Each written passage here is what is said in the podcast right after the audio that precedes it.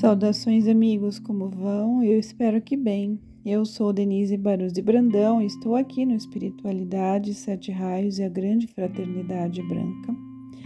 Hoje eu trago para vocês a gravação que farei na íntegra do livro escrito por Guy Ballard e traduzido pela Ponte para a Liberdade para o português, com os ensinamentos de Guy Ballard e suas experiências com o mestre Saint-Germain na década de 1930. Então, o livro se chama Eu Sou a Presença Mágica Ensinamentos do Mestre Saint-Germain.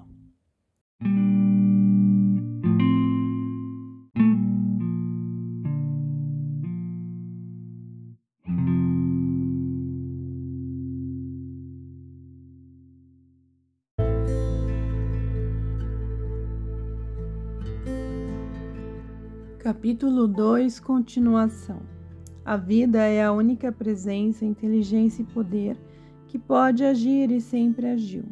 Essas três atividades dentro da vida são coexistentes em toda parte. A pura luz eletrônica que enche a imensidade é a substância inteligente autoluminosa da divina presença Eu Sou, existindo em todos os pontos de que são compostas todas as formas. A discórdia e a limitação podem construir uma película, por assim dizer, em volta dessa substância, impedindo, pelo menos um, em certo grau, a irradiação dessa luz, mas a imperfeição, seja ela de que tipo for, jamais poderá penetrar na própria substância eletrônica. A humanidade gerou as discórdias e autocriadas limitações as quais são devidas às atividades do intelecto e das emoções, que não foram treinadas no início a olhar para dentro da luz da poderosa presença Eu Sou do próprio indivíduo, para o plano de perfeição sobre o qual cada um deveria elaborar todas as suas atividades externas. Esse plano perfeito não existe em lugar nenhum a não ser dentro da poderosa presença Eu Sou. Quando o intelecto e as emoções estão purificadas e iluminadas pela luz dessa grande presença, então as ideias e as atividades perfeitas podem fluir de dentro dela através da personalidade, sem serem desvirtuadas pelas informações fragmentadas obtidas na atividade externa da consciência. As comunicações dos sentidos da consciência humana são meramente atividades não iluminadas, pois quando a luz que vem da poderosa presença Eu Sou é encaminhada para elas, imediatamente se dissolvem da sua gloriosa perfeição. Amor, paz, harmonia, ordem e atividade perfeita, ou seja, a coordenação de todas as atividades exteriores, com os exemplos de perfeição da presença, só podem ser realizados pela grande luz o Eu Sou. Aí e unicamente aí existe externamente o plano de perfeição. Se o estudante ou o indivíduo fixar sua atenção sobre a poderosa presença Eu Sou, e a conservar com determinada tenacidade, poderá desprender de si tanto amor divino, luz, sabedoria, poder, coragem e atividade, que possivelmente não há de entender no momento. O amor divino encerra a atividade perfeita de todos os atributos da divindade. Quando o indivíduo entra no caminho consciente de sua própria maestria, deve compreender e imaginar perfeitamente que desde este momento está na obrigação de realizar o que pretender pelo poder do grande divino no interior de sua própria presença eu sou. Deverá saber de um modo astuto e lembrar-se sempre que o amor divino contém sabedoria completa e a força onipotente da poderosa presença eu sou. Quando o indivíduo gera bastante amor divino, e o emite para todas as atividades exteriores, ele pode comandar o que quiser por meio da poderosa presença Eu Sou, e seu pedido é sempre realizado.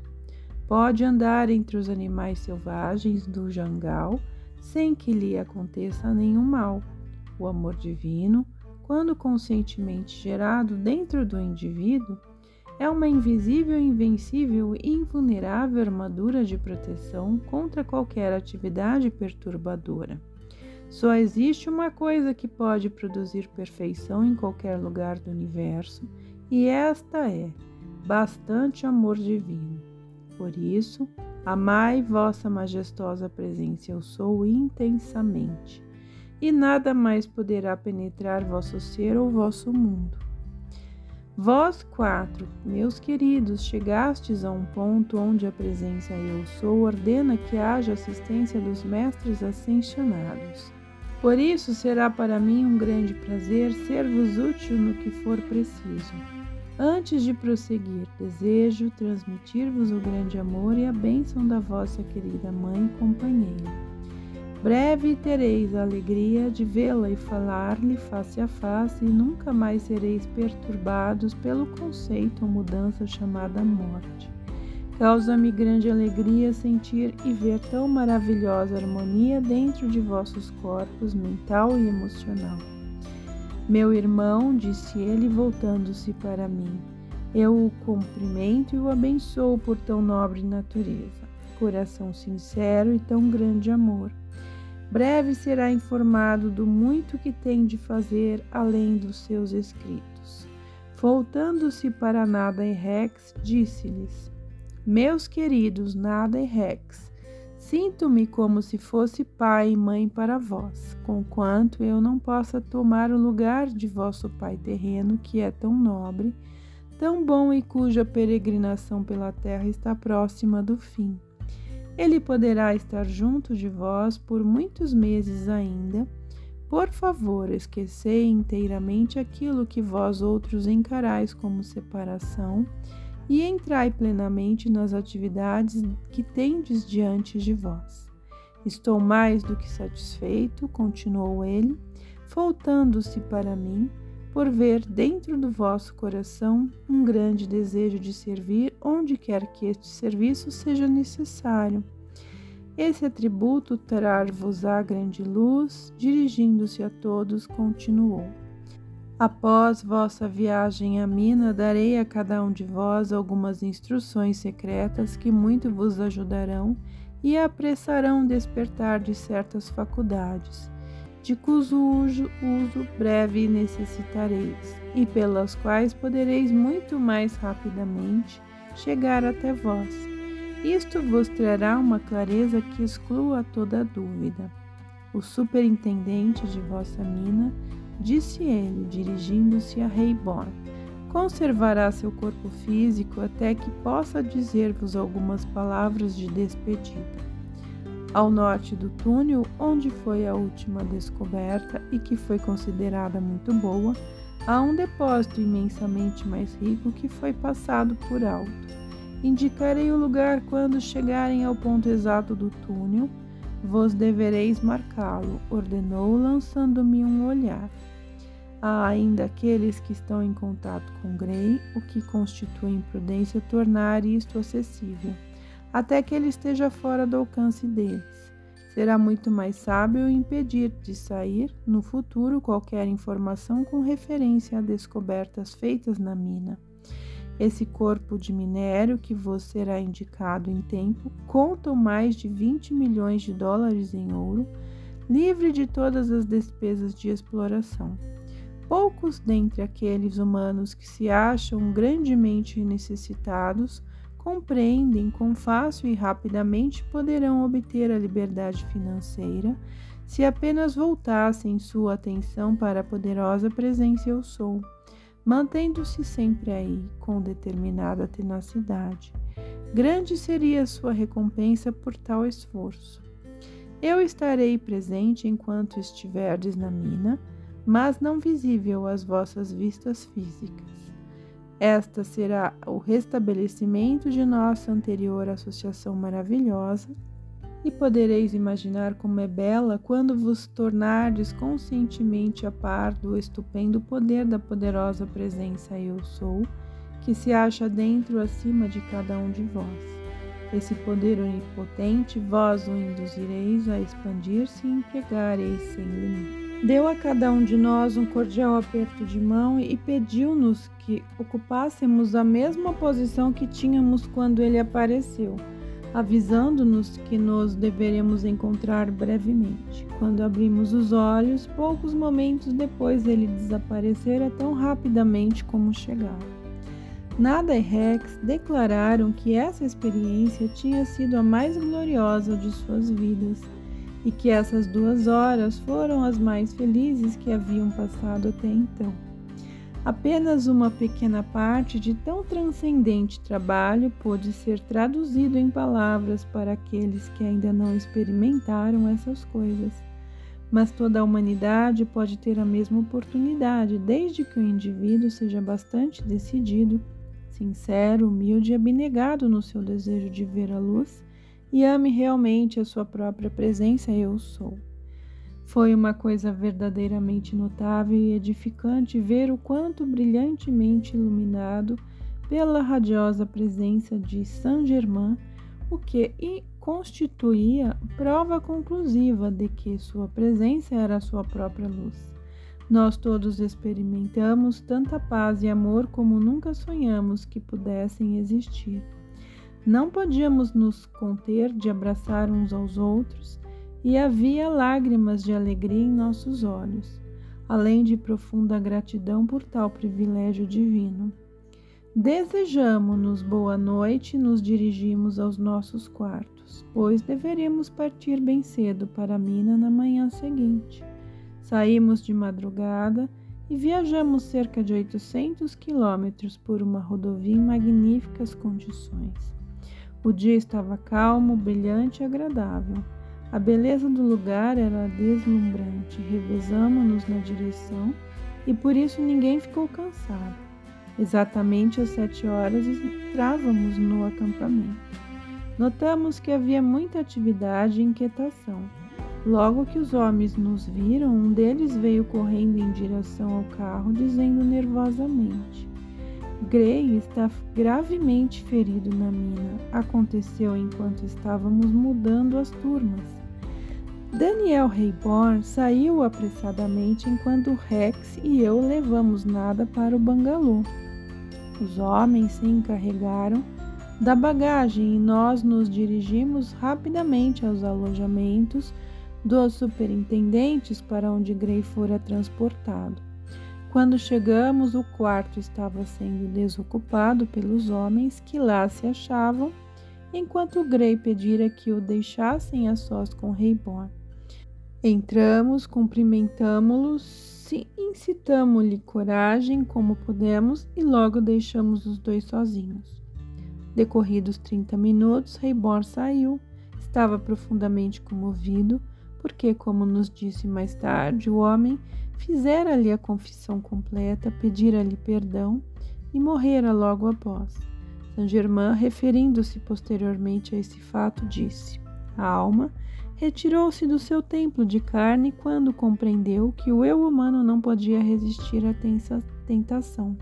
Ao explodir a dinamite que fora colocada nos furos feitos durante o dia, explicou Reborn, um enorme bloco de rocha desprendeu-se enquanto Gray estava examinando e separando as amostras do dia.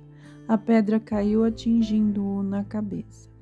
Perdeu os sentidos e um outro bloco caiu-lhe sobre o peito, esmagando-o de maneira tal que não havia esperança de salvá-lo. Esteve inconsciente até que cheguei ao seu lado. Sabendo que não podia continuar a viver, fez-me uma confissão completa a respeito do seu atentado à minha vida. Espontaneamente e com prazer perdoei-lhe tudo para que pudesse morrer livremente. Assim sua alma pôde ter maior oportunidade de progredir. Sua gratidão foi indescritível pela oportunidade de libertar a consciência e ser perdoado. Seu pensamento foi realmente envolvido em muita paz. Ficamos um tanto surpresos diante da rapidez e precisão com que as declarações de Saint-Germain eram cumpridas. Às 11 horas do dia seguinte, realizou-se uma certa cerimônia religiosa no acampamento, e o corpo foi transportado para a estação da estrada de ferro. distante uns 5 quilômetros. Bob Singleton acompanhou-o até São Francisco, onde moravam a mãe e o irmão de Gray. O Sr. Rayborn enviou-lhes um cheque de 25 mil dólares e pagou todas as despesas. Em toda a minha experiência sobre Minas, jamais vira tão maravilhoso acampamento, composto de homens como aqueles que Rayborn empregava. Tudo o que era possível fora feito para seu conforto e convivência. Nenhuma bebida intoxicante de qualquer espécie era permitida. O local da mina estava oculto no coração da montanha escarpada e fora feito o possível para manter entre todos a maior harmonia. Nada e Rex não perdiam qualquer oportunidade para que eu me familiarizasse com o acampamento e por toda parte era evidente que Rayborn era muito estimado por seus homens. Toda a atmosfera era de cooperação harmoniosa e havia ausência total de quaisquer elementos grosseiros ou indesejáveis. Costumava Rimbor pagar a cada homem a bonificação de um dólar por dia enquanto durava o rico filão. Fez Bob Singleton superintendente, porquanto esse moço era um cidadão correto, nobre, agradável e dotado de excelente habilidade. Tivemos um dia maravilhoso examinando o engenho de concentração de minério, de onde só os concentrados eram remetidos para a fundição. O minério mais rico em ouro era dispensado na boagem, transformando em barras e estas marcadas diretamente para a Casa da Moeda em Denver. À noite, durante o jantar, Daniel Rainbourne referiu-se a Bob Singleton e disse: Há muito que eu desejava fazer Singleton nosso superintendente, porque sinto que ele é um homem em que se pode confiar. Penso ser melhor não entrarmos na mina até que ele volte de São Francisco, o que provavelmente será daqui a três dias. Nesse ínterim, podemos traçar o afloramento da superfície e fazer vistorias. Quero que ambos vocês se familiarizem com as divisas e todos os departamentos da mina. Eu lhes mostrarei os principais veios de minério da superfície. Enquanto estivermos nesta mina, por cerca de 12 anos, só exploramos realmente uma pequena parte, como hão de vir agora quando a percorrermos, embora já tenhamos extraído daí alguns milhões de dólares em valores. Singleton chegou na tarde do quarto dia e logo foram feitos planos para examinar cuidadosamente os trabalhos subterrâneos no dia seguinte. Durante essa tarde, senti-me como se estivesse sendo extraordinariamente carregado com uma forte corrente. Nada trouxera seu instrumento árabe de música, tanto ela e Rex nos entretido regiamente depois do jantar. Às nove horas do dia seguinte, fomos para o edifício do poço da mina e encontramos Singleton, que já nos esperava, pronto para conduzir-nos ao interior da mina. Entramos na gaiola do elevador e descemos ao nível de 130 metros. Aí passamos por vários túneis e galerias transversas. Na ocasião em que atravessávamos um túnel em direção a sudoeste, Senti subitamente uma corrente elétrica percorrer-me o corpo. Parei e, voltando-me para Singleton, disse: Que contém esta formação que se dirige para o norte a partir desse ponto? Há somente rocha encaixante entre estes dois veios, replicou.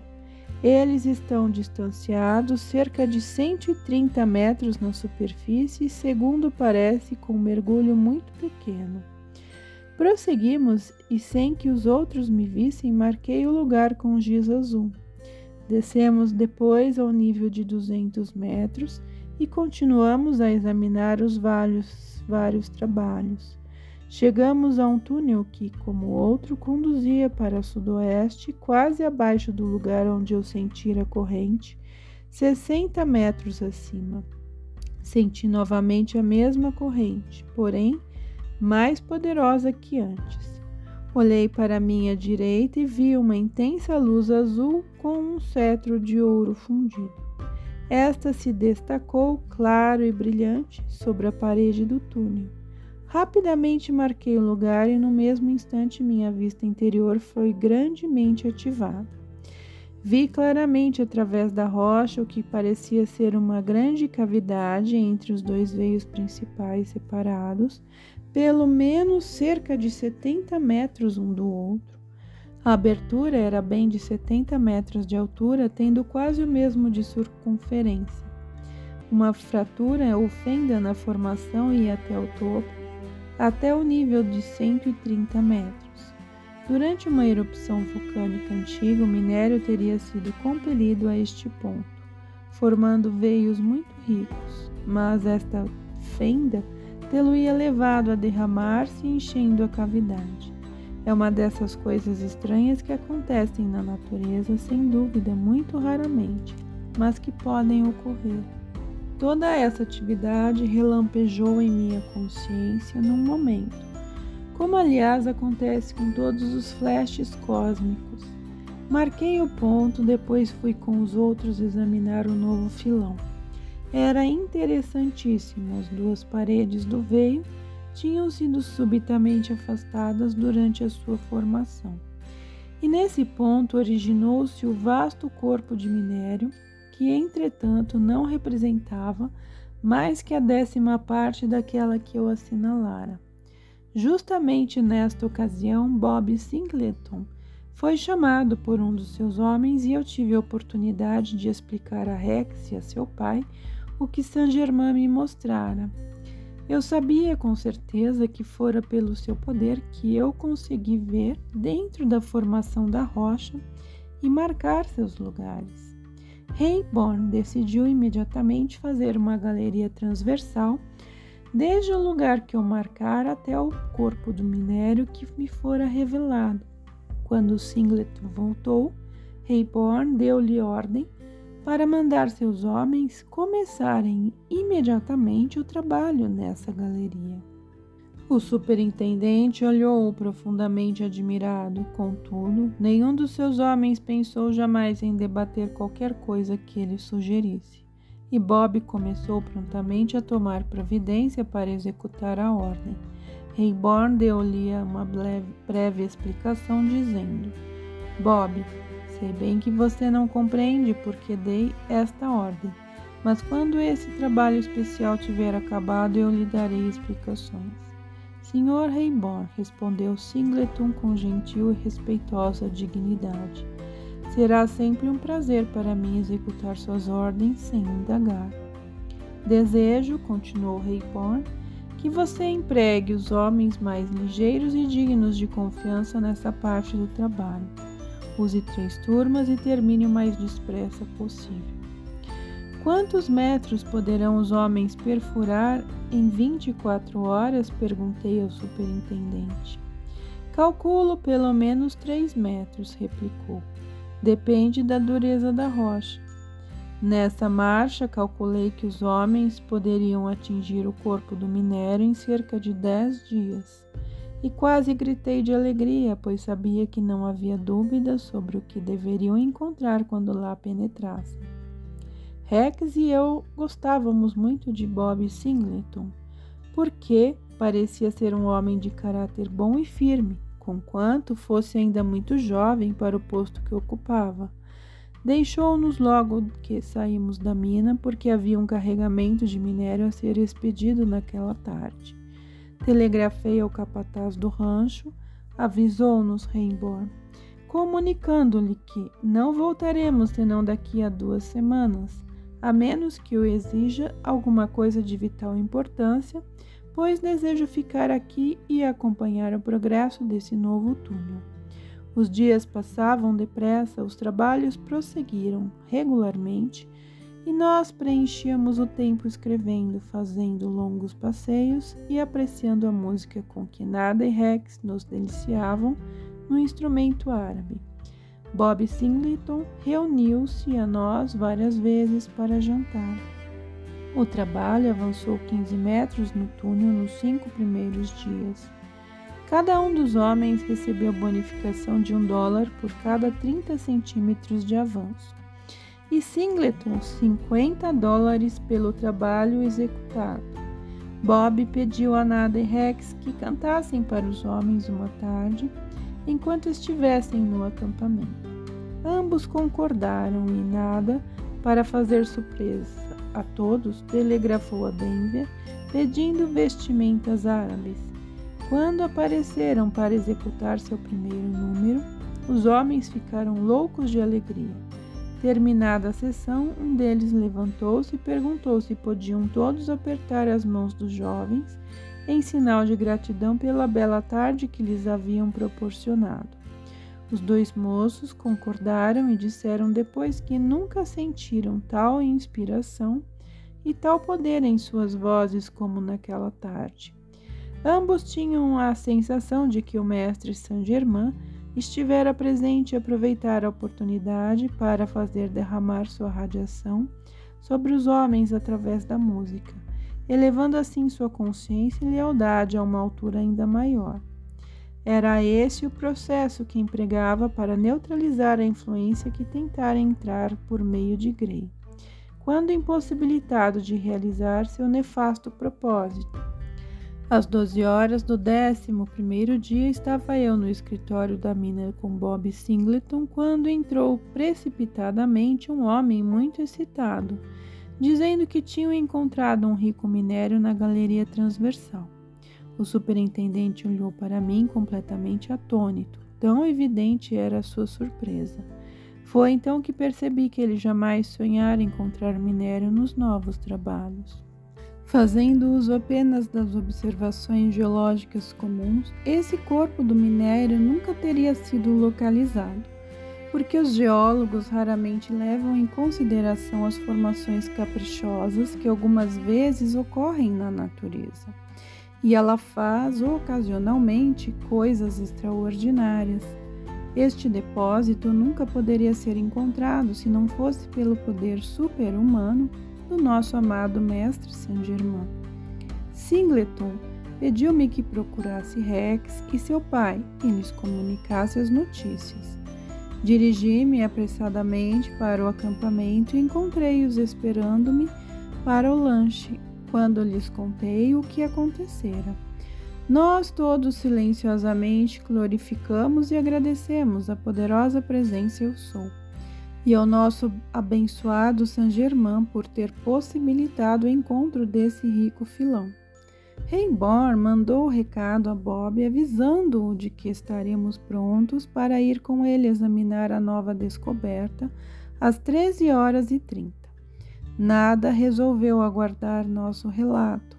Quando atingimos o lugar indicado, verifiquei que os últimos tiros tinham explodido bem dentro do corpo do minério, porquanto a frente do túnel era constituída do próprio minério. Bob instruiu Daniel Rainborn tire amostras deste filão e toque o trabalho mais depressa possível para que possamos determinar a sua extensão Sim, senhor, aqueceu Bob e continuou explicando. A estrutura no próprio depósito de minério é muito mais fácil de perfurar e quebrar do que a rocha comum. Ao chegarmos à superfície, ele não se conteve mais e exclamou: Senhor Reibor, este é o fato mais notável dos que já tenho lido ou ouvido falar em minha vida. Como souberam que lá havia minério? Nenhum sinal externo indicava. Bob, meu rapaz, replicou Reborn, tenha paciência. Breve saberá, prolongaremos nossa estadia aqui por uns dez dias, e se não me engano, os homens farão no corpo do minério o dobro do progresso que fizeram para chegar até ele. Guarde esse minério completamente separado dos do resto da mina depois lhe explicarei as razões. Nessa tarde, ao jantar, o Sr. Reimbor pediu a Nada, a Rex e a mim que fôssemos encontrá-lo às oito horas. Proponho, disse logo, logo que sentamos, que tomemos Bob Singleton como nosso sócio, como gerente geral de toda a mina, incluindo a que no futuro será chamada Descoberta Mestre. Penso que ele deverá escolher um assistente com a nossa aprovação. Estou certo de que poderá ser tão correto como qualquer um de nós. Temos em nossa frente todas as provas de que tudo que o nosso amado Mestre nos disse a respeito do corpo do minério é fisicamente real.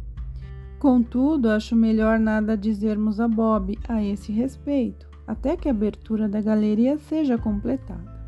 Os dias que se seguiram foram preenchidos com grande atividade e formidável interesse, enquanto o trabalho progredia. Quase todas as noites, Bob era convidado a jantar conosco, a fim de que pudéssemos nos conhecer melhor. Vinte dias depois de atingido o minério, a galeria chegou ao seu lado oposto, numa distância de cerca de 70 metros, e Reborn estava mais do que feliz por termos esperado até sabermos o resultado disso.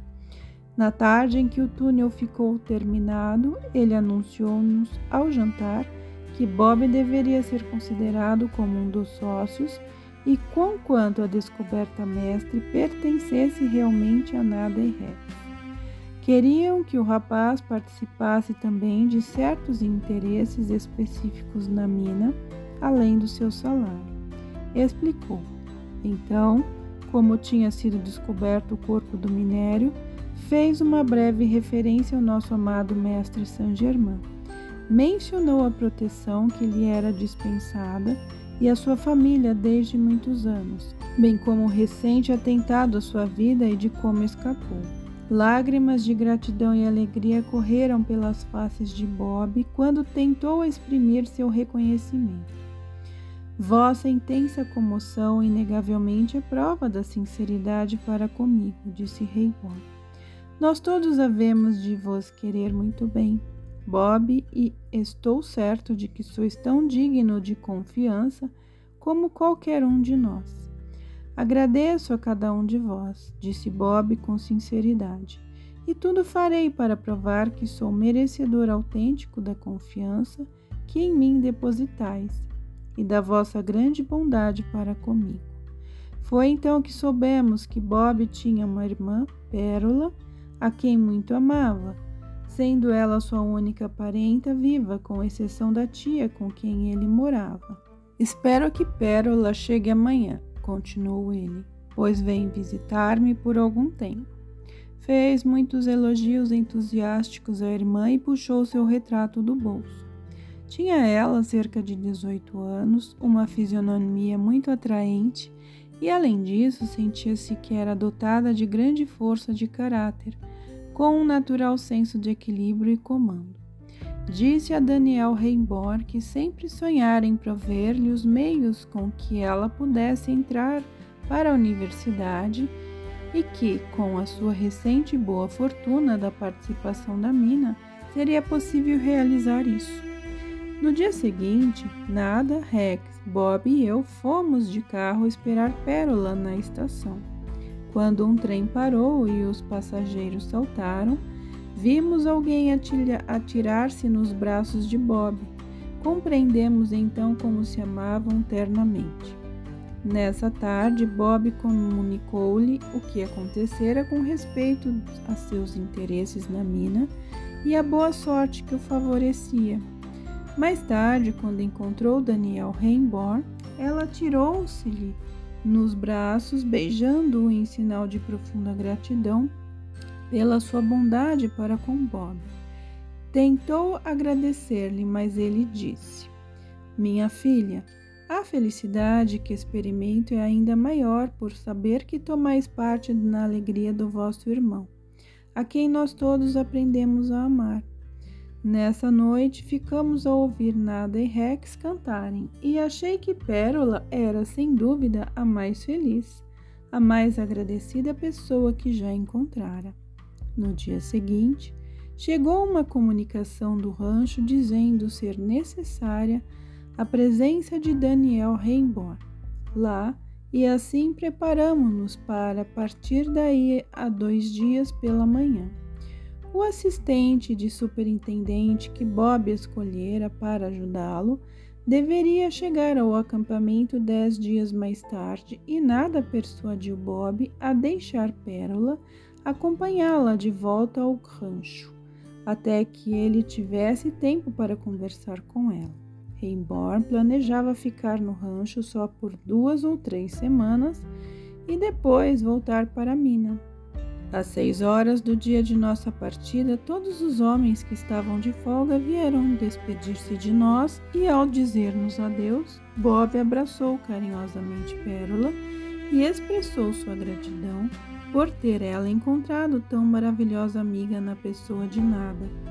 Rex e eu nos revezamos na direção a fim de que Daniel Rayborn pudesse ter oportunidade de conhecer pessoalmente a nova amiguinha de Nada. Notamos que Pérola era observadora atenta e sua apreciação a respeito do belo cenário que atravessávamos era muito aguçada. O tempo passa rapidamente quando tudo é alegria e harmonia, e esta é uma das grandes leis da vida.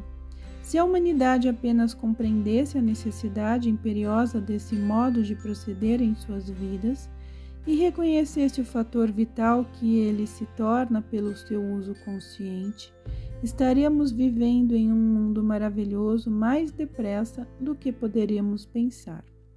Fizemos uma longa volta quando regressávamos, mas chegamos em casa às oito horas, dispostos para o esplêndido jantar que nos esperava. Todos parecíamos um pouco cansados pela longa viagem exceto Pérola. A novidade dos cenários manteve tão desperto seu interesse que ela parecia nada sentir além de grande felicidade pela experiência. Retiramo-nos cedo, profundamente gratos à divina presença eu sou, pelas bênçãos maravilhosas que ela derramou sobre nós.